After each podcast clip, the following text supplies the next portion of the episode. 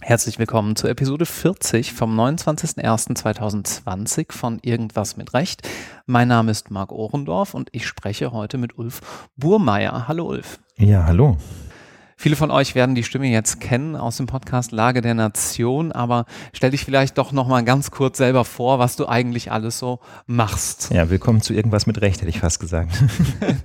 äh, ja, ähm, ich bin eigentlich, muss ich sagen, Richter, äh, Richter am Landgericht hier in Berlin, ähm, aber seit einigen Jahren nicht mehr als solcher tätig, ähm, weil ich 2017 bis 2019 abgeordnet war an den Berliner Verfassungsgerichtshof. Abordnungen sind so ein Institut des Beamtenrechts, wo quasi äh, ein Beamter oder in meinem Fall ein Richter ähm, ausgeliehen wird von einer Behörde an die andere. Und das Landgericht hat mich zwei Jahre lang ausgeliehen an den Berliner Verfassungsgerichtshof, ähm, wo ich wissenschaftlicher Mitarbeiter war. Das heißt, äh, ich habe da Entscheidungsvorschläge geschrieben für die Richterinnen und Richter. Und seit Mitte 2019 bin ich jetzt bei der Senatsverwaltung für Justiz, Verbraucherschutz und Antidiskriminierung hier in Berlin und ähm, entwickle dort das sogenannte Funkzellenabfragen-Transparenzsystem. Was es damit auf sich hat, denke ich, erklären wir vielleicht später nochmal.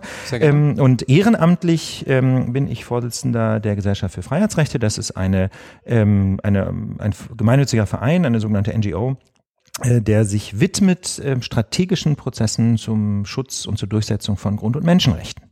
Das ist ja eine ganze Menge. Das ist eine ganze Menge. Und genau. Und dann, äh, vielleicht kennst äh, der eine oder andere, bin ich gemeinsam mit meinem Freund Philipp Banse äh, Podcaster. Wir nehmen einmal in der Woche die Lage der Nation auf. Mhm. Ja, ich denke, da werden äh, auch basierend auf den vielen Zuschriften, die ich bekommen habe, dass ich mal mit dir sprechen soll, viele der Zuhörenden dich herkennen. Lass uns mal am Anfang anfangen vielleicht. Dieser Podcast dient ja dazu, vielen Studierenden oder möglichst vielen Studierenden auch eine Richtung aufzuzeigen, in die es mit der eigenen Karriere mal gehen kann. Warum bist du denn überhaupt mal Richter geworden? Ja, ähm, ich muss dazu sagen, ich äh, habe mich spätestens so in der zweiten Hälfte des Studiums sehr für Strafrecht interessiert. Ähm, und zwar insbesondere deswegen, weil ich das Gefühl hatte, dass es dort ganz besonders existenziell um Fragen von Gerechtigkeit, von Recht und Unrecht geht. Ähm, natürlich stellen sich im Strafrecht so ganz, ganz besonders deutlich Fragen von Schuld und Unschuld. Äh, damit kann jeder was anfangen. Nicht umsonst gibt es irgendwie Tatort und viele andere Krimiserien, aber es gibt wenige Serien, die Verwaltungsanwälte in den Mittelpunkt stellen. Ja, das heißt also, Strafrecht betrifft die Menschen unmittelbar und so war es bei mir auch und ich hatte ähm, beim Studium in diesem Bereich auch häufig das Gefühl, dass das, was da so in der Rechtsprechung läuft, ähm, sagen wir mal, nicht immer ganz überzeugend ist aus einer dogmatischen Perspektive und vielleicht hier und da auch sehr ergebnisgetrieben. Und das hat mein Interesse geweckt und hier und da auch zu einiger Verstörung geführt. Und deswegen wollte ich sehr lange mich mit Strafrecht beschäftigen und habe dann sehr intensiv äh, mal in die Strafverteidigung hineingeschaut. Also ich mhm. habe äh, schon im Studium ein Praktikum gemacht bei Gerhard Strate, einem Hamburger Strafverteidiger und war dann auch in der Referendarzeit bei ihm für die Anwaltsstation, also mehr als ein halbes Jahr. Ähm, und wie gesagt, lange war dann der Berufswunsch, äh, Berufswunsch tatsächlich Strafverteidiger. Ich habe dann aber in dieser letzten Station bei Gerhard Strate gemerkt, ähm, eigentlich banal, aber da ist mir das so richtig aufgegangen, ähm, dass ja Strafverteidiger oder auch Strafverteidigerinnen natürlich gute Argumente vorbringen bringen können und äh, Schriftsätze schreiben, das aber natürlich letztlich jemand anders entscheidet. Ne? Es ist also letztlich immer ein Gericht dafür zuständig äh, zu entscheiden, was denn jetzt Recht und Unrecht ist. Und, ähm, dann habe ich mir gedacht, na wieso sollen eigentlich alle kritischen, progressiven, grundrechtsfreundlichen Menschen Anwälte werden oder Anwältinnen äh, und in der Justiz bleiben dann nur die anderen? Das schien mir irgendwie falsch. Und deswegen äh, habe ich mich entschieden, in die Justiz zu gehen und zwar dezidiert mit so einem grundliberalen Ansatz, ne? dass ich mir mhm. gesagt habe, also es braucht offensichtlich auch in der der Justiz mehr Menschen, die denen Grundrechte am Herzen liegen. Und deswegen habe ich mich in der Justiz beworben. Und ähm, das hat ja auch geklappt. Und ich war dann also ein Dreivierteljahr hier in Berlin als Proberichter am Amtsgericht Tiergarten, habe da vor allem Verkehrssachen bearbeitet, ja, also keine Ahnung, Knöllchen und so und ähm, bin dann nach Karlsruhe gekommen als wissenschaftlicher Mitarbeiter, war da äh, Mitarbeiter bei Professor Hassemer und später bei Professor Voskuhle, der ja heute noch Präsident ist und ähm, genau, dann kam ich zurück nach Berlin und bin dann Richter geworden am Landgericht Berlin. Mhm. Da muss ich kurz einhaken. Wissenschaftlicher Mitarbeiter in Karlsruhe. Äh, diejenigen, die das vielleicht noch nicht, noch nie davon gehört haben, die es nicht kennen, was macht man denn dort? Ähm, das Bundesverfassungsgericht hat ja zwei Senate mit jeweils acht Richterinnen und Richtern, ähm, bekommt aber im Jahr allein etwa 6.500 Verfassungsbeschwerden auf den Tisch. Ähm, das heißt also, 16 Menschen alleine könnten das nicht alles bearbeiten. Und deswegen ähm, hat jeder Richter und jede Richterin ein sogenanntes Dezernat. Das besteht normalerweise aus vier wissenschaftlichen Mitarbeiterinnen und Mitarbeitern. Das sind typischerweise jüngere Menschen aus der Justiz mit einigen Jahren Berufserfahrung, manchmal aber auch Leute von der Uni oder Anwältinnen und Anwälte. Und ähm, und die schreiben für ähm, den Chef ähm, die Entscheidungsvorschläge. Das heißt also, eine Verfassungsbeschwerde, die in Karlsruhe eingeht, bekommt zunächst mal keine Richterin oder einen Richter zu sehen, sondern zunächst mal ein wissenschaftlicher Mitarbeiter, eine Mitarbeiterin. Und die setzen sich dann hin, schreiben einen Entscheidungsvorschlag. Das, ähm, man könnte das Votum nennen. Die Karlsruher Praxis ist das Kurzvermerk zu nennen, wobei so ein Kurzvermerk auch schnell mal 30 oder 50 Seiten haben kann oder noch länger sein kann. Und ähm, und dann, ähm, genau, und dann nimmt der Fall quasi seinen Lauf. Mhm. So läuft das. Das heißt also, die, die Arbeit gerade äh, in Karlsruhe beginnt immer so ein bisschen mit, mit den sogenannten Hiwis, ähm, aber selbstverständlich treffen die Entscheidungen dann letztlich die Richterinnen und Richter. Das versteht sich von selber. Ne? Also Kammerentscheidungen zu dritt ähm, oder wenn's, ähm, wenn der Hiwi den Eindruck gewinnt, das ist jetzt ein wirklich besonders wichtiger Fall, dann kann es auch zu einer Senatssache werden. Und hast du während dieser Phase schon die Idee gehabt, die Gesellschaft für Freiheitsrechte mitzugründen oder wie lief das genau ab? Also nee, das war ein bisschen später. Also ich war 2007, 2008 in Karlsruhe, bin dann zunächst mal zurückgegangen ans Landgericht Berlin, äh, habe da auch ein paar Jahre gearbeitet, nebenbei meine Promotion geschrieben. Ähm, und dann bin ich 2013 noch für ein Jahr im Rahmen eines Sabbaticals nach New York gegangen, habe da ein LLM nachgemacht, so ein Master of Laws ähm, und habe mich in Amerika sehr intensiv beschäftigt mit der Arbeit amerikanischer Menschenrechtsorganisationen. Also da gibt es zum Beispiel ganz bekannt die American Civil Liberties Union, ACLU, oder äh, so im IT-Bereich sehr aktiv, bei, also im Bereich digitaler Bürgerrechte ähm, ist die Electronic Frontier Foundation, die EFF aus San Francisco. Und ähm, gerade die letztere habe ich sehr intensiv interviewt. Also ich bin da hingefahren. Ah war dann ein paar Tage im Büro, habe mich mit der Chefin lange unterhalten, mit den äh, Juristen. Es waren tatsächlich nur Männer, die da gearbeitet haben damals und äh, habe einfach versucht zu verstehen, wie die ganz gezielt gerichtliche Verfahren einsetzen, um Grund- und Menschenrechte zu schützen. Also die IFF vor allem im Bereich der digitalen Freiheitsrechte, also Privacy. Ähm, aber bei der ACLU geht es auch um alles Mögliche. Ja, da kann es auch ähm, um Diskriminierungsfreiheit gehen oder um Pressefreiheit oder so. Ähm, genau, die haben ein Büro in New York ähm, und einer der Anwälte aus dem Büro hat äh, auch ein Seminar gegeben an der Columbia zum Beispiel und so. Also da gab es eine ganze Reihe Berührungspunkte und ich habe dann versucht, möglichst gut zu verstehen, wie die arbeiten mhm.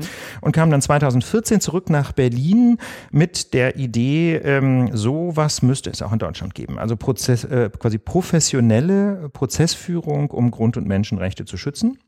Und ähm, ich habe mich da mit Leuten zusammengetan, die ich kannte, die in dem Bereich aktiv waren. Ähm, zum Beispiel der Neffe von Gerhard Baum, mit dem ich schon Verfassungsbeschwerden zusammen geschrieben hatte für die sogenannten Altliberalen, ist ein Freund von mir aus Referendarszeiten und, ähm, und der war sofort dabei und sagt, ja, sowas brauchen wir quasi auch, um die Tradition von Gerhard Baum, Burkhard Hirsch, Frau Schnarrenberger und so einfach fortzusetzen, denn äh, drei Menschen können das auf Dauer nicht stemmen, zumal die teilweise ja auch schon über 80 sind. Ne? Mhm. Ne? Das heißt also, es ging so ein bisschen darum, deren Engagement auch zu institutionalisieren organisieren, in eine Vereinsstruktur zu überführen. Ähm, genau, und ähm, genau, da haben wir uns überlegt, ähm, wie könnte man das machen? Ursprünglich stand aber äh, am Anfang gar nicht die Idee, einen eigenen Verein zu gründen, sondern es gab zunächst mal wirklich die Idee, äh, man müsste sowas machen, man müsste mehr Prozesse führen für Grund- und Menschenrechte. Ähm, und wir haben dann alle möglichen Organisationen angefragt, die es schon gab, äh, um zu schauen, ob wir da quasi unter deren Dach so einen Arbeitsschwerpunkt einrichten könnten. Und das war ganz interessant, weil alle sagten, ja, super Idee, sowas brauchen wir auf jeden Fall in Deutschland, aber bei uns passt das nicht aus, keine Ahnung, irgendwelchen mehr oder weniger ähm, individuellen Gründen. Und dann haben wir irgendwann gemerkt, okay, die Idee ist offensichtlich super, alle wollen, dass es sowas gibt, aber keiner will es selber machen, also müssen wir es machen. Und dann haben wir 2015 äh, die Gesellschaft für Freiheitsrechte gegründet, einen gemeinnützigen Verein, wie gesagt, und ähm, die seitdem ist die auch sehr schön gewachsen. Also wir sind jetzt nach etwa vier Jahren Vereinstätigkeit, ähm, haben wir ein eigenes Büro, haben vier Menschen im Legal Team eingestellt, also vier Juristinnen und Juristen. Wir haben noch eine ganze Reihe anderer Leute im Büro, die uns unterstützen, Presse, Office Management. Wir haben Malte Spitz als Secretary General dabei, kennt vielleicht der eine oder andere, ähm, war lange ja bei den Grünen im Bereich Digitales aktiv. Und insgesamt insgesamt sind wir jetzt im Büro so, je nachdem, wie man zählen will, 12, 15 Leute, unter anderem eben auch immer mit PraktikantInnen und mit ReferendarInnen. Ja, also das ist auch durchaus eine Perspektive für junge Juristinnen und Juristen bei der GFF ein Praktikum oder eine Station zu absolvieren. Da ziehen wir den Blog doch einfach mal vor. Ah. Das interessiert doch die meisten Zuhörenden dann doch auch. Hm, wie komme ich denn eigentlich dahin, äh, was derjenige da gerade beschreibt? Was muss man denn mitbringen, wenn man bei euch mal reinschnuppern möchte? Ähm, also zunächst mal äh, ist natürlich ganz wichtig, äh, eine Grund, wie soll ich sagen, eine grundsätzlich mal freiheitsfreundliche Haltung. Also ich glaube, also das ist äh, übrigens nicht, hat nichts zu tun mit Staatsskepsis, das möchte ich gleich voranstellen, sondern ähm, das, ich würde sagen, das ist eine freundschaftlich kritische Distanz zu staatlicher Gewalt. Ähm, und das ist, das ist uns ganz wichtig. Wir verstehen uns jetzt nicht als quasi äh, die, die Leute, die den Molotow-Cocktail werfen, ja, auch nicht mit juristischen Mitteln, sondern wir verstehen uns ganz gezielt als diejenigen, äh, man kann das sogar Verfassungspatriotismus nennen, ja, wir verstehen uns als diejenigen, die den Gehalt unseres Grundgesetzes, aber auch der Menschenrechte äh, international ähm, schützen wollen mit rechtlichen Mitteln. Und wir glauben, dass das eigentlich ähm, und viel mehr im Sinne der Mütter und Väter des Grundgesetzes ist, als so das, was so mancher Innenminister veranstaltet. Ja, also wir sind der festen Überzeugung, dass wir die eigentlichen Verfassungsschützer sind und das, was viele Geheimdienste machen, eigentlich äh, den Ideen äh, unserer Verfassung eher zuwiderläuft. Und, ähm, und, und, das, und diesen, diesen Grundesprit, ja, eine freundschaftlich kritische Haltung zu staatlicher Gewalt, ähm, so wie eben gute Freunde einem sagen, wenn man zu weit geht. Ja, das ist, äh, finde ich, da gibt es durchaus Parallelen zum privaten Umfeld. Ja, wer will denn schon Ja-Sager im Freundeskreis? Ne? Man braucht natürlich auch Menschen, mit denen man feiern kann. Aber wirklich wichtig ist, dass einem gute Freunde sagen, ey Ulf, das war richtig blöd. Ja, oder mach das mal lieber nicht. Mhm. Ja, und genauso sehen wir das auch, äh, sehen wir auch unsere Rolle quasi in diesem staatlichen Institutionengefüge. Ne? Also wir versuchen, die Justiz als Korrektiv zu aktivieren, damit sie einschreiten kann, wenn der Staat äh, seine, seine die Grenzen der Verfassung überschreitet. Das ist so unsere Rolle. Und äh, natürlich sollte man diesen, diesen, diesen Grundesprit teilen. Ja, das heißt also, ähm, also man einen, so einen liberalen, kritischen Grundansatz gegenüber staatlicher Gewalt, den muss man natürlich mitbringen. Ähm, ein eine große Freundlichkeit gegenüber individuellen Menschenrechten, ne, dass sich einfach zu überlegen, dass, dass der Mensch einfach Kraft seines Menschseins bestimmte Rechte hat ähm, und quasi der Staat für die Menschen da ist und nicht andersrum. Das sind so Grundideen, glaube ich, die man schon intuitiv teilen sollte, weil das, weil man sonst, glaube ich, einfach keinen Spaß hat an unserer Arbeit. Ähm, und dann ist aber natürlich auch wichtig einfach eine sehr, sehr gute juristische Ausbildung. Ne? Nun können wir nicht von unseren Praktis verlangen, dass sie schon fertig sind mit ihrem Studium, völlig klar. Ähm, aber aber äh, es ist uns schon wichtig, dass man insbesondere ähm, zum Thema Grundrechte, Staatsorganisationsrecht schon so ein paar Sachen gelernt hat ähm, und einfach vielleicht sogar schon das in irgendeiner Art und Weise mal angewendet hat. Ja, zum Beispiel mal eine Seminararbeit geschrieben hat, wo man sich mit Fragen der Grundrechtsdogmatik beschäftigt hat. Ähm, Natürlich ist auch Prozessrecht wichtig für uns, ne? wobei man da immer sagen muss, das können wir jetzt von Praktisen wiederum nicht verlangen. Das kommt ja im Studium sehr wenig vor. Aber wer das mitbringt, äh, da freuen wir uns natürlich auch. So. Wie sieht es für Referendare aus? Ähm, das sieht auch sehr gut aus. Wir haben ähm, inzwischen zwei bis drei Plätze parallel. Ähm, erfreulicherweise können wir also relativ viele Menschen ausbilden und hatten da bislang auch sehr großes Glück. Also wir hatten ganz tolle Referendarinnen und Referendare bisher. Ähm, da haben wir jetzt gerade so das Bewerbungsverfahren so ein bisschen professionalisiert. Also wir hatten hatten bis mhm. früher so, wir haben die Bewerbung uns angeguckt, wenn sie reinkamen und haben dann Ja oder Nein gesagt, ob es gerade passte. Wir haben jetzt ähm, quasi so Fristen eingeführt. Das heißt, wir nehmen immer Bewerbungen bis zu einem bestimmten Stichtag für einen Zeitraum in etwa einem Jahr. Das heißt also mit so einem, ähm, mit so einem Vorlauf von 12, 18 Monaten müsste man sich schon bei uns bewerben.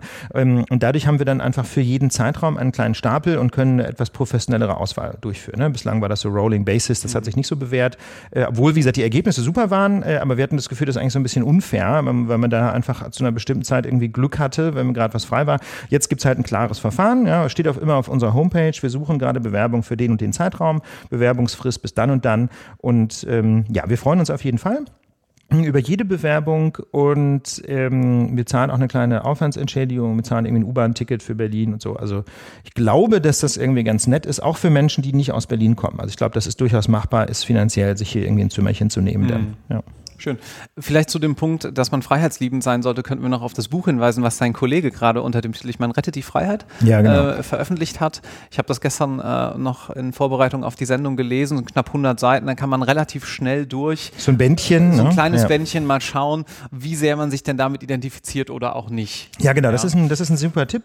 Rettet die Freiheit von Bijan Buini. Ja, Bijan, Bijan ist quasi so der erste ähm, Jurist, den wir extern eingestellt haben. Mhm. Also die GFF ist eben gegründet worden von einem Kreis von knapp 30 Leuten, viele Juristinnen und Juristen dabei. Und am Anfang haben wir da tatsächlich auch ehrenamtlich gearbeitet, dann mit externen Litigatoren. Also zum Beispiel die erste Verfassungsbeschwerde gegen das sogenannte G10 hat für uns Professor Dr. Matthias Becker geschrieben. Ähm, und die Koordination haben wir ehrenamtlich gemacht, in-house. Ne? Aber irgendwann haben, hatten wir dann Gott sei Dank so viele Fördermitglieder, dass wir so die, den, die erste Stelle schaffen konnten ähm, im Legal-Team. Und das war dann eben Bijan und der bringt einige Jahre Erfahrung mit aus einer Berliner Kanzlei, was auch von unschätzbarem Wert ist. Ne? Der ist einfach erfahrener Prozessanwalt auch. Ähm, und da haben wir gemerkt, das ist ganz toll für unsere Arbeit, weil der einfach auch so diese Schriftsatztechnik drauf hat und so. Das also insofern ähm, würde ich zum Beispiel jetzt überhaupt kein Großkanzlei-Bashing machen wollen. Ne? Auch, auch, wenn wir natürlich anders arbeiten in mhm. gewisser Hinsicht, merken wir schon, dass die, wie sagt man noch, die Skills, ne, die man da lernt, ähm, dass die einfach auch für unsere Arbeit wahnsinnig wertvoll sind, dass man einfach schreiben kann, sich klar ausdrücken kann, gut recherchieren kann und so. Na gut, und ähm, Bijan ist jetzt eben so seit zwei, drei Jahren bei uns. Ähm, und äh, nee, zwei Jahre etwa wenn ich es richtig in Erinnerung habe. Und ähm, er, beschäft, er ist eben nicht mit einer ganzen Stelle bei der GFF, sondern schreibt nebenbei Bücher. Also er hat zunächst einen Roman geschrieben, ähm, Der Würfel, wo es um es ist eine Vision einer Welt, ähm, in der es eine zentrale Instanz gibt, die versucht, alles über uns zu wissen. Ja? Und das Interessante an dem Buch ist, dass es keine Dystopie ist. Ja? Also es ist kein Horrorszenario, sondern er versucht, diese Welt einfach als eine interessante Alternative darzustellen, mhm. mit der man sich mal beschäftigen muss, so als Denk Denkübung. Ich finde es total reizvoll. Und das ist aber natürlich fiktional. Und er hat jetzt ähnliche Gedanken nochmal ähm, auf einer auf einer sachlichen oder wie Sachbuchebene verarbeitet. Ähm, und auch da geht es um eine Welt, ähm, wo große Internetkonzerne allerdings unsere Freiheit beschneiden. Das heißt, da ist der Ansatz deutlich kritischer. Ähm, und er versucht darzustellen, warum das aber nicht quasi die Schuld der Technik ist. Ja, warum das nicht unausweichlich ist, warum nicht das Internet zwingend ein Überwachungsmedium sein muss, sondern dass es im Wesentlichen mit den Interessen der Beteiligten zu tun hat. Ja, der Kapitalismus und so, bestimmte Aspekte werden da ausgebreitet äh, und dass es aber eben auch liegt an fehlender Regulierung, ne? dass es mhm. letztlich ähm, durchaus noch demokratischer Kontrolle unterliegen könnte, wenn die Staaten der Welt äh, das denn tun würden. Und diese Welt ist unsere Welt. Also genau. Das, er meint das, was gerade passiert. Ja, ne? genau, das ist jetzt, ja, ja. genau, das ist ein guter Hinweis. Das ist also nicht in der Zukunft. Der Würfel spielt in, I don't know, ja, das sagt er nicht genau, aber so man kann sich vorstellen, in 50 Jahren vielleicht, mhm. vielleicht auch nur in 30 Jahren, während ähm, Rettet die Freiheit in der Jetztzeit spielt. Und im Grunde ein Appell ist, ähm, an, an die Verantwortlichen ja, in den Staaten, aber auch in den Gesellschaften, ähm, jetzt doch endlich mal das Internet in einer sinnvollen Weise zu regulieren, damit es eben tatsächlich ein Medium der Freiheit werden kann. Das war ja so die große Utopie der ausgehenden 90er, ne, als sich das mhm. Internet durchgesetzt hat, ähm, dass jetzt entweder, dass jetzt endlich der Diskurs wirklich fruchtbar wird und wir alle uns äußern können und so weiter und so weiter und äh, quasi das goldene Zeitalter der Demokratie beginnt und was wir bekamen, ist die AfD. Ne? Äh, insofern ähm, muss man schon sagen, ist das, ähm, es gibt es da, glaube ich, großen Regulierungsbedarf ähm, und auch Änderungsbedarf. Und ich finde, dass der Vision das sehr schön darlegt, wo aus seiner, aus seiner Sicht so wichtige Stellschrauben sind. Themensprung, aber wir versuchen äh, ein bisschen die Brücke hinzukriegen, nämlich Technikthemen und Juristen. Wir ziehen das, zäumen das Pferd ein kleines bisschen von hinten aus, kommen gleich nochmal auf deine Arbeit bei der GFF mhm. zurück, würde ich vorschlagen. Aber wo wir gerade bei Technikthemen sind.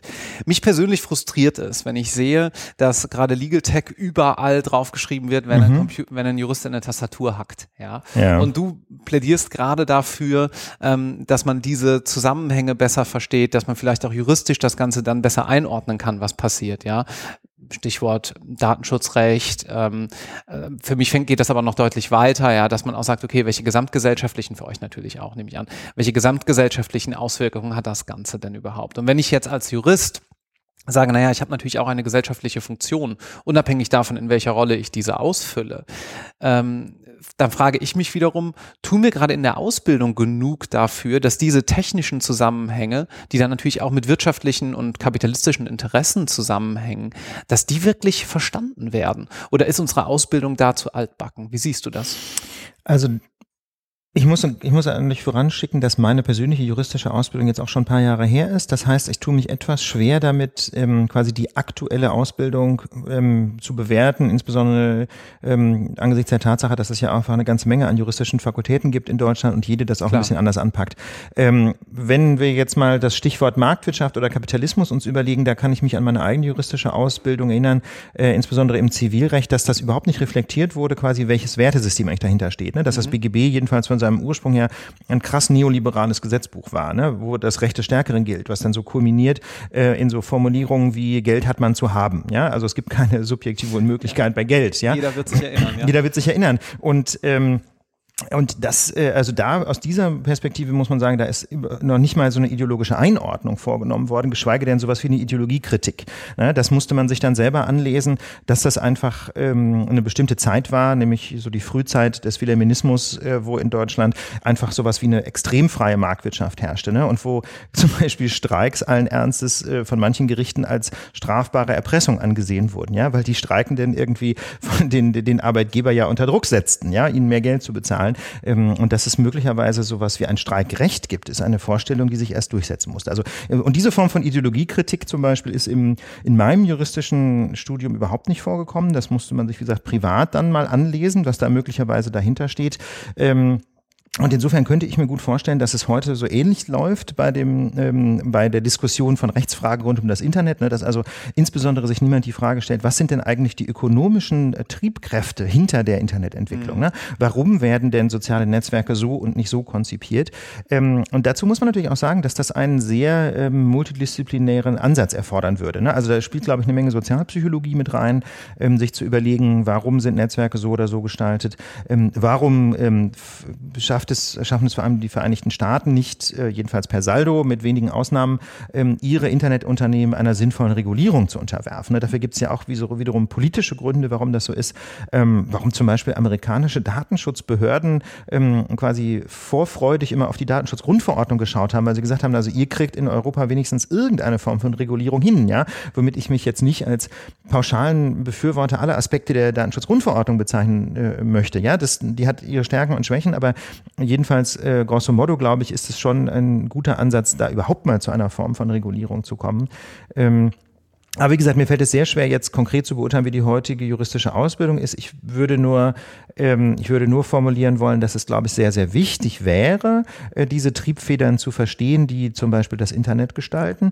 Ähm, denn diese Triebfedern sind ja durchaus grundsätzlich änderbar. Ne? Das ist ja das Schöne an einer Marktwirtschaft, weswegen ich auch glaube, dass sie so ein, dass sie, in, dass sie potenziell ein sehr freiheitsfreundliches ähm, Regelungsmodell sein kann, und zwar sowohl für ökonomisch starke als auch für ökonomisch schwache, weil man äh, über die richtigen Anreize Gesetze äh, sehr starken Einfluss nehmen kann auf die Akteure im, im Wirtschaftsleben. Ne? Also ich glaube, es ist wesentlich wirksamer, bestimmte Dinge einfach etwas teurer zu machen und dadurch Akzente zu verschieben, als Dinge einfach schlicht zu verbieten. Denn das zeigt so alle rechtssoziologische Erkenntnis, dass das Verbieten ganz häufig dann dazu führt, dass Menschen irgendwelche Hintertüren finden ähm, oder sogar dazu führen, dass Märkte erst entstehen. Ja, denken wir an den Markt für illegale Drogen. Also man kann nirgendwo solche gigantischen Profite einfahren ähm, wie in diesem Bereich und zwar dank der staatlichen Prohibitionspolitik. Politik. Ja? Und ähm, insofern glaube ich, Verbote, klar, haben an manchen Stellen ihre, ihre Berechtigung, aber äh, sie sind sicherlich nicht das erste Mittel der, der staatlichen Einflussnahme. Und ich glaube, gerade im Internetbereich könnte man noch eine Menge mehr machen, gerade ähm, über Anreizsysteme. Äh, vielleicht haben zum Beispiel die Franzosen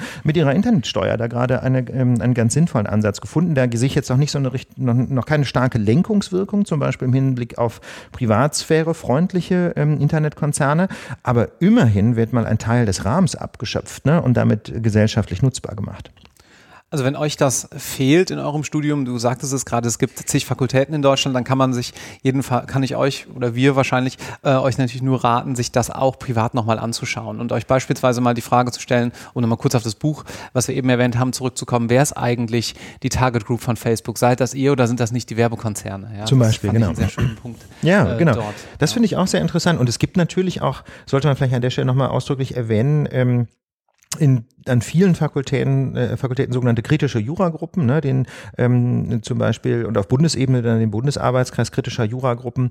Ähm, das ist auch äh, immer interessant mal zu schauen, was die so vor Ort machen. Das ist, wie soll ich sagen, jetzt vielleicht ideologisch auch nicht jedermanns Sache äh, oder jeder Frau's Sache, aber es ist auf jeden Fall interessant mal zu schauen, ähm, weil die eben häufig versuchen, so einen kritischen Blick auf die in Anführungsstrichen herrschende Meinung zu werfen. Mhm. Ne? Man muss ja nicht alles inhaltlich übernehmen, ja, was die, ähm, was die so sagen oder was was VertreterInnen von, von AKJs dann so sagen oder was zum Beispiel auf Forum Recht publiziert wird, was quasi die, die, die Zeitschrift ist ähm, der kritischen Juragruppen in Deutschland. Aber ich denke, es ist auf jeden Fall ganz wertvoll, um den eigenen Horizont zu erweitern ne? und sich eben und jedenfalls auch mal einen kritischen Blick zu werfen äh, auf quasi so die, äh, die Ideologien, die ja auch hinter der Juristerei stehen in Deutschland. Ne? Also jedes Recht spiegelt ja im Grunde eine Vorstellung von der Welt und Vorstellung von Menschen wieder. Und wenn ihr sagt, ihr habt dazu keine Zeit, weil ihr mal wieder zu sehr in der Examensvorbereitung hockt, dann hört einfach die Lage. Da habt ihr das immer schön, zumindest in anderthalb Stunden pro Woche zusammengefasst. Geben uns alle Mühe, ja. Gut, zurück. Zurück zur ähm, GFF kurz und was ihr dort eigentlich genau äh, macht. Ihr wart zuletzt aktiv am Bundesverfassungsgericht letzte, letzte vorletzte Woche ähm, mit eurer Verfassungsbeschwerde gegen das BND-Gesetz. Ja. Was hat es denn damit auf sich?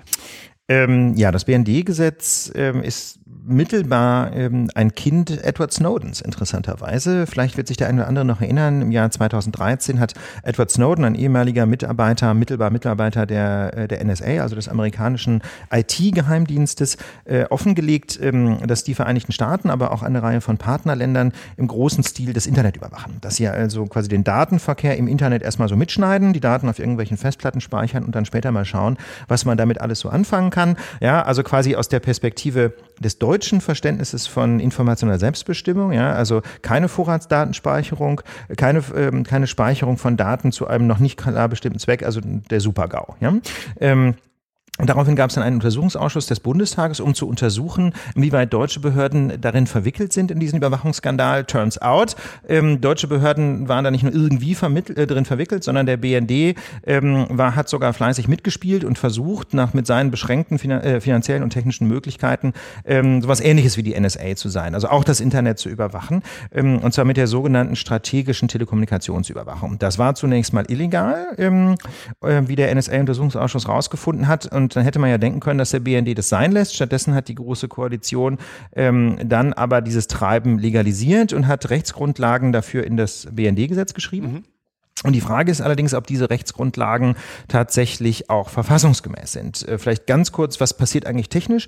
Ähm, der BND lässt sich ähm, von bestimmten Internetknoten den gesamten Datenverkehr auf bestimmten Internetleitungen ausleiten. Ja, da muss man sich vorstellen, wird so eine Weiche eingebaut. Äh, die Daten fließen dahin, wo sie eigentlich hin sollen und dann nochmal zum BND. Das ist die eine Methode. Die andere Methode ist das Mitschneiden von Satellitenleitungen. Ja, also der sogenannte Downlink vom Satelliten zur Erde wird einfach mit irgendeiner großen Schüssel mitgeschnitten. Ähm, und diesen Datenverkehr filtert der oder durchsucht der BND dann nach Dingen, die er interessant findet. Ähm, also mit den sogenannten Selektoren, das sind so Suchbegriffe, mit denen sucht er in diesem Datenstrom gibt es irgendwie eine sechsstellige Zahl von Suchbegriffen und, ähm, und versucht dann daraus irgendwelche Erkenntnisse zu gewinnen. Das ist so diese Grundstruktur der strategischen Telekommunikationsüberwachung. Und das Spannende daran ist, dass das eben keine zielgerichtete Überwachung ist. Also im Strafverfahren kennen wir das mhm. alle. Verdächtiger wird, äh, mit, bei dem Verdächtigen wird das Telefon angezapft. Dagegen hat im Prinzip auch aus bürgerrechtlicher Sicht niemand was. Ja, es gibt gute Gründe für einen Eingriff in das Telekommunikationsgeheimnis, wenn das zielgerichtet erfolgt und zum Beispiel auf der Grundlage eines hinreichend konkreten Tatverdachts einer schweren Straftat.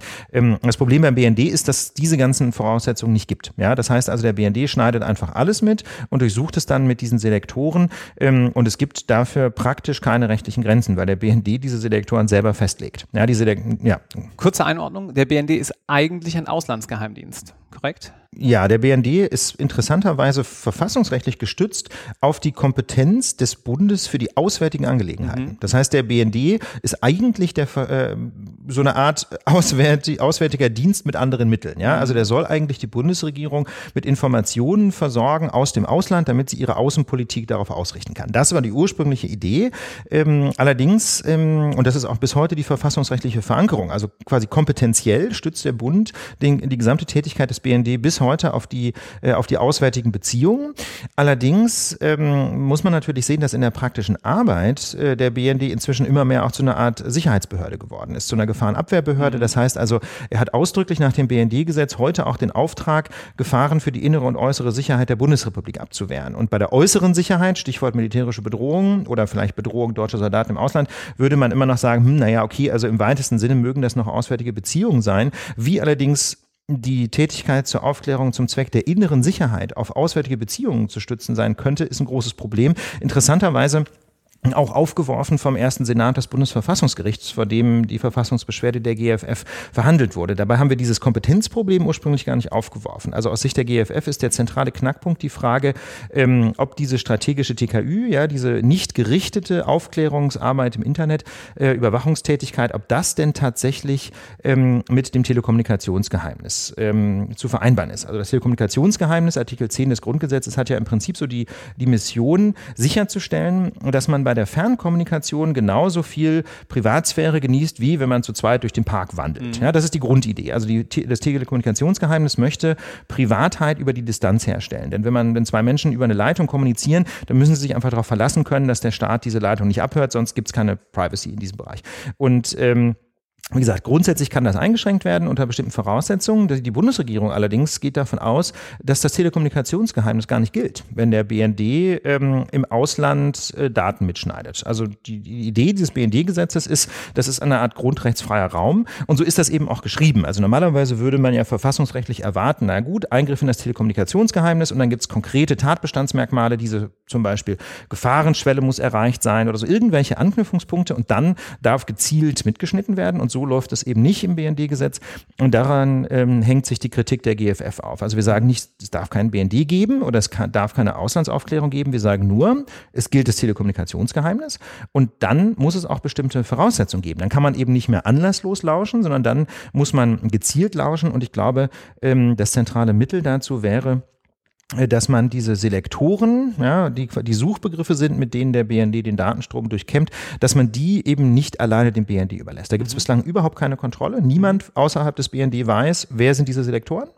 Und die werden teilweise sogar noch von ausländischen Diensten zugeliefert und dann vom BND in so einer Art, in Anführungsstrichen, Auftragsspionage ähm, als Suchbegriffe verwendet. Und ähm, ich bin sehr gespannt, was das Bundesverfassungsgericht dazu sagen wird. Ähm, nach der Verhandlung han hatten eigentlich alle den Eindruck, dass jedenfalls mal Artikel 10 des Grundgesetzes grundsätzlich gilt für diese mhm. Aufklärungstätigkeit. Insofern dürfte das BND-Gesetz nicht zu halten sein, denn da ist schon jetzt für die Juristinnen und Juristen im Saale ähm, das Zitiergebot verletzt. Ja, das ist ja ähm, Artikel 10 eingeschränkt wird. Genau, denn äh, das ähm, ist, wenn ich es richtig weiß, Artikel 19 Absatz 1 Grundgesetz. Ne, wenn ähm, ein, ein Gesetz ein Grundrecht einschränkt, ähm, dann muss das äh, muss das Gesetz das wenigstens offenlegen. Ja, so eine Warnfunktion zum Beispiel, Besinnungsfunktion für den Gesetzgeber. Und ähm, wenn das Bundesverfassungsgericht tatsächlich sagt, dass das BND-Gesetz einen Eingriff darstellt in Artikel 10, dann war es das eigentlich schon aus formalen Gründen, denn äh, der, der Bundestag, die, die Bundesregierung waren so, ich würde mal sagen, blasiert, dass sie einfach gesagt haben, nö, also das ist kein Angriff von Artikel 10, deswegen ähm, müssen wir auch das Zitiergebot nicht erfüllen. Also aus meiner Sicht ein Fall von bizarrer Hybris, ja. Man hätte ja einfach quasi sicherheitshalber mal das Zitiergebot erfüllen können, nach dem Motto, man weiß ja nie, ja. Ähm, das haben sie aber nicht gemacht, ähm, aus, wie, wie kleine Kinder, aus lauter Trotz, obwohl sie genug gewarnt worden sind, auch in den Anhörungen im Bundestag, wie im Sandkasten. Echt bizarr. Und äh, allein daran könnte das BND-Gesetz äh, jetzt schon scheitern. Ne? Denn, wie gesagt, das Artikel 10 jedenfalls für weite Teile dieser Aufklärungsarbeit gilt. Ähm, Daran hat der Senat eigentlich kaum einen Zweifel gelassen. Wie gesagt, man darf den Entscheidungen nie vorgreifen, man weiß nie, wie die Beratungsdynamik läuft im ersten Senat. Ähm, aber das würde mich sehr wundern, wenn da nicht wenigstens in Teilen gesagt würde, dafür gilt Artikel 10. So, und dann ist die Frage, was folgt daraus? Und ähm, unsere Hoffnung wäre, dass wir zu einer effektiven Kontrolle dieser Selektoren kommen, einfach weil die das funktionale Äquivalent sind ähm, des richterlichen Beschlusses. Also normalerweise hat man immer äh, bei Eingriffen in das Telekommunikationsgeheimnis einen Beschluss von irgendeinem Richter ja. äh, oder einer Richterin natürlich und äh, die prüfen dann und ähm, das könnte man abbilden, indem die Selektoren irgendwie geprüft werden. Entweder vorab oder in Eil, es wird, muss sicher Eilfälle geben, wo der BND schnell reagieren muss, aber dann müssen die Selektoren eben im Nachhinein mhm. geprüft werden. Das kennt man ja auch von allen möglichen anderen Eingriffen in, in der STPO zum Beispiel. Genau. Ja. Ne, dann, das wäre dann so der Parallelfall. Ne? Normalerweise richterlicher Beschluss. Im Eilfall kann der Staatsanwalt das anordnen mhm. oder die Staatsanwältin. Ne? Und, ähm, und dann muss es aber richterlich bestätigt werden. Und genauso könnte man sich das beim BND auch vorstellen. Diese Lektoren müssen grundsätzlich genehmigt werden, zum Beispiel von der G10-Kommission oder jetzt von dem neuen unabhängigen Gremium. Muss man sich überlegen, wer das macht. Und in Eilfällen darf der BND den Selektor schon mal äh, benutzen. Ja, ähm, wie heißt es nochmal? Äh, da gibt es irgendwie so ein, äh, gibt so ein im Geheimdienstsprech so eine, äh, so, eine, so einen interessanten Steuern, genau, genau, Steuern. Finde ich sehr schön. Die, die, die, die, die Schlapphüte sprechen mir davon, dass sie Selektoren steuern, wenn sie die verwenden, um damit den Datenstrom zu durchkämmen. Und ähm, ja, das, also ich denke, in allen Fällen muss der BND auch Selektoren steuern können, ohne dass es eine vorherige Anordnung gibt von irgendwem anders. Aber da müssen wir die eben im Nachhinein prüfen lassen. Es gibt hierzu übrigens einen sehr interessanten Podcast von Netzpolitik.org mit Konstanze Kurz. Die war, wenn ich das recht erinnere, ähm, auch für den CCC vor Ort als entsprechende Sachverständige. Genau. Ne? Mhm. Und die fasst das auch nochmal ganz schön zusammen. Nicht so sehr von der juristischen Seite, aber ein kleines bisschen ähm, von der technischen dann, wenn euch das ähm, interessiert. Was ich gern von dir noch wissen würde und was hoffentlich auch viele Zuhörende interessiert ist, so ein Verfahren von dem Bundesverfassungsgericht ist ja relativ spektakulär und ist etwas, wenn man im zweiten, dritten, vierten Semester ist, kennt man das aus seinen entsprechenden Gesetzbüchern und man hat seine Prüfungsschemata. Wie läuft das Ganze faktisch ab? Wie sieht so ein Tag in der mündlichen Anhörung beim Bundesverfassungsgericht Verfassungsgericht aus?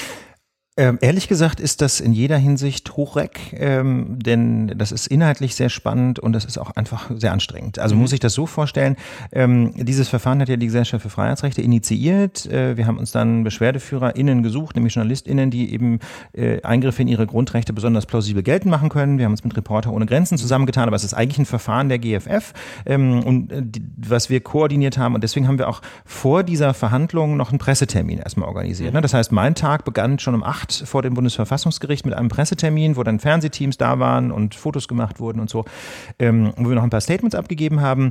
Dann war irgendwann Einlass ähm, und dann gibt es für die ähm, Beschwerdeführerseite gibt es dann auch so ein kleines Zimmerchen, da saßen wir dann mit unserer Delegation zusammen. Das war in diesem Fall Professor Dr. Matthias Becker, der auch diese Verfassungsbeschwerde geschrieben hat für die GFF, ähm, langjähriger ehemaliger Mitarbeiter des Bundesverfassungsgerichts sehr erfahren und ein absoluter Spezialist im Bereich Geheimdienstrecht, wahrscheinlich einer der zwei, drei Leute in Deutschland, die das am besten kennen, dieses Rechtsgebiet, dazu auch sich habilitiert.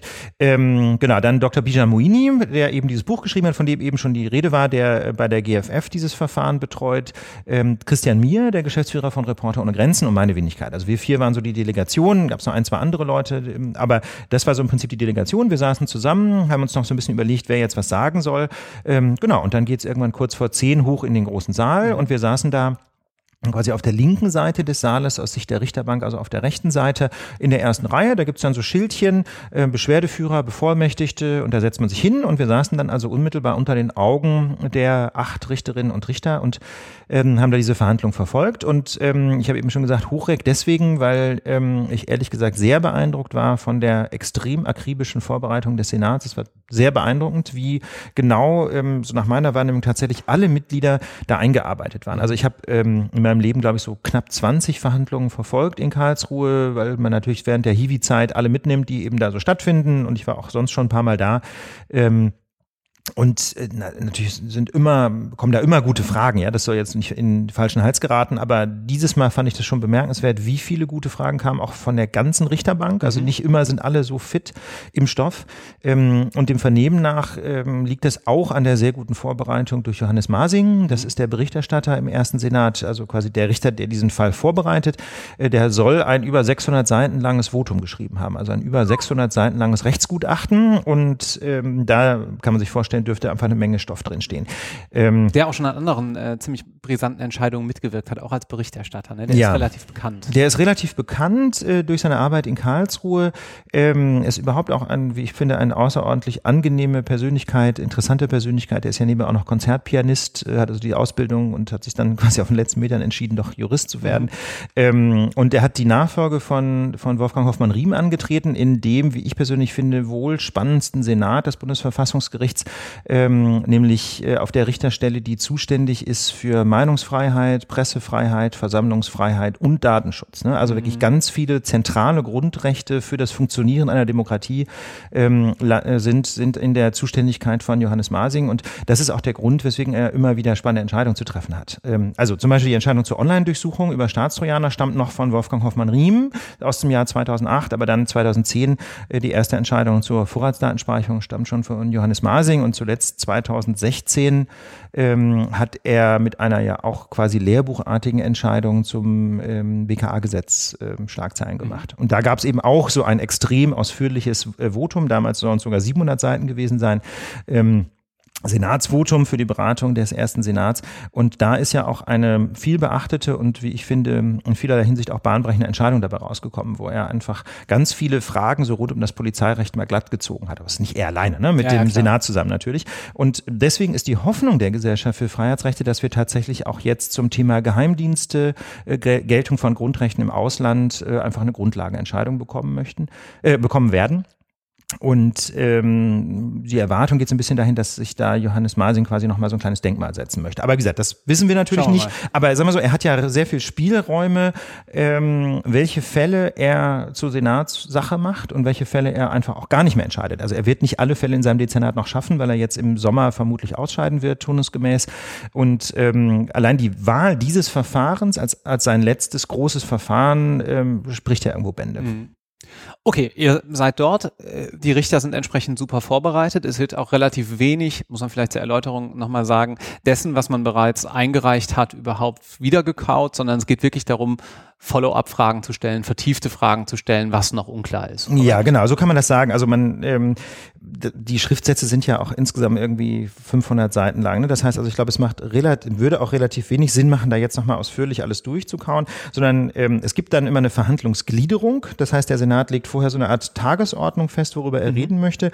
Ähm, und das war in diesem Fall zunächst mal äh, eben die Frage der Gesetzgebungskompetenz, habe ich eben schon angesprochen. Ist all das, was der BN ist all das, was der BND macht, tatsächlich noch abzubilden ähm, über die auswärtigen Angelegenheiten. Dann ging es ganz lange um die Frage Grundrechtsgeltung, Artikel 10, wo, muss man sagen, der Vertreter der Bundesregierung unglaublich gegrillt wurde, ehrlich gesagt. Das kann keine schöne Situation gewesen sein. Ähm, und was dann irgendwie, fand ich auch ein Stück weit ins Absurde abglitt, äh, als er nämlich vertrat, ähm, dass man aus der Präambel des Grundgesetzes, damit gilt dieses Grundgesetz für das ganze deutsche Volk, ja mit der deutschen Einheit, dass man daraus nämlich ablesen könne, dass die Grundrechte überhaupt nur für Deutsche oder für das deutsche Volk gelten. Und da sagt einem jeder Jurastudierende im zweiten Semester, äh, hm, wieso gibt es dann deutschen Rechte und allgemein geltende Grundrechte? Das ist ein offensichtlich nicht zielführendes Argument. Also den Teil der Präambel bitte nicht in der Klausur abschreiben, wenn man gar keine Ahnung mehr hat. Genau, das ist eine ganz schlechte Idee. Ähm, das, ich meine, klar, ich meine, was soll der gute Mann machen? Ja, also diese ja. Position Artikel 10 gilt nicht, ist halt unhaltbar ähm, und er muss halt irgendwas sagen.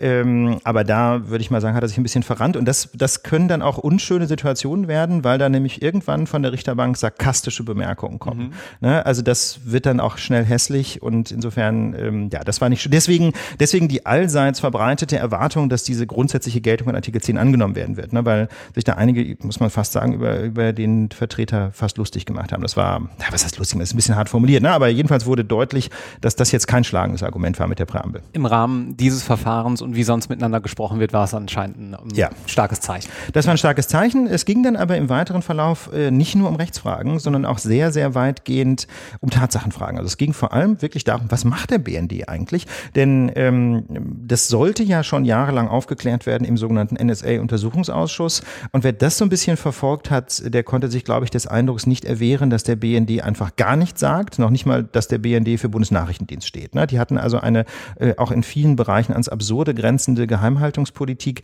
und aus meiner Sicht ähm, ein, ein bizarres, äh, eine bizarre Missachtung des demokratischen Gesetzgebers. Also wie sehr da gemauert wurde und wie sehr da letztlich ein Exekutivorgan sich der demokratischen Kontrolle entziehen wollte in diesem NSA-Untersuchungsausschuss, das hat mich als Staatsbürger sehr irritiert, muss ich ganz ehrlich sagen.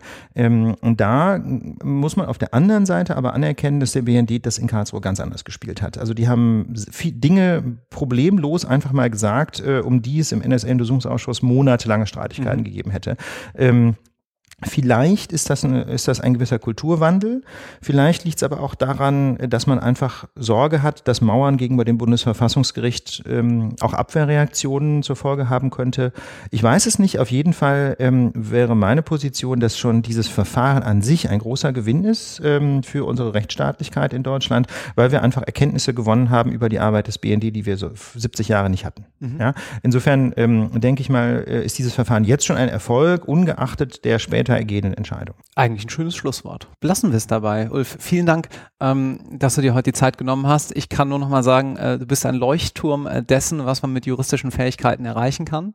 Ähm, und ich glaube Inspiration für viele Zuhörenden, wo vielleicht der Weg einmal hingehen könnte und mit welchen Themen man sich noch außerhalb der ausgetretenen Pfade beschäftigen kann. Ja, ganz herzlichen Dank für die Einladung in diesen Podcast und wenn ich tatsächlich noch einen, nur einen Satz dazu sagen darf, ähm, ich glaube, es lohnt sich, über das hinauszuschauen, was unmittelbar Examensstoff ist. Ne? Ich habe sehr gut in Erinnerung, wie groß die Versuchung ist, äh, immer so in Effizienzkategorien zu denken, bringt mich das im Examen weiter. Ähm, klar, das muss man auch, das ist völlig klar, man muss sich konzentrieren auf den Examensstoff, aber es ist doch immer wertvoll, einfach sich die Frage zu stellen, okay, so ist die Rechtslage und was bedeutet das jetzt eigentlich gesellschaftlich? Ne? Welche Interessen sind das, die dahinter stehen? Wer, wer, wer profitiert von diesem, von dieser Rechtslage, so wie sie ist? Äh, was sind die ökonomischen, was sind die sozialen Folgen dessen, äh, was das Recht an dieser Stelle so anordnet. Ähm, denn ich glaube, erst dann versteht man das. Ne? Recht äh, vollzieht sich nicht im luftleeren Raum, Recht vollzieht sich in einer Gesellschaft, Recht hat unglaublich äh, intensive Auswirkungen auf das Leben von Menschen. Und sich diese Frage einfach zu stellen, was bedeutet das, wer profitiert, wer gewinnt, äh, auf wessen Mist ist es gewachsen, das ist aus meiner Sicht eine ganz zentrale Frage für jeden Juristen und jede Juristin. Vielen Dank.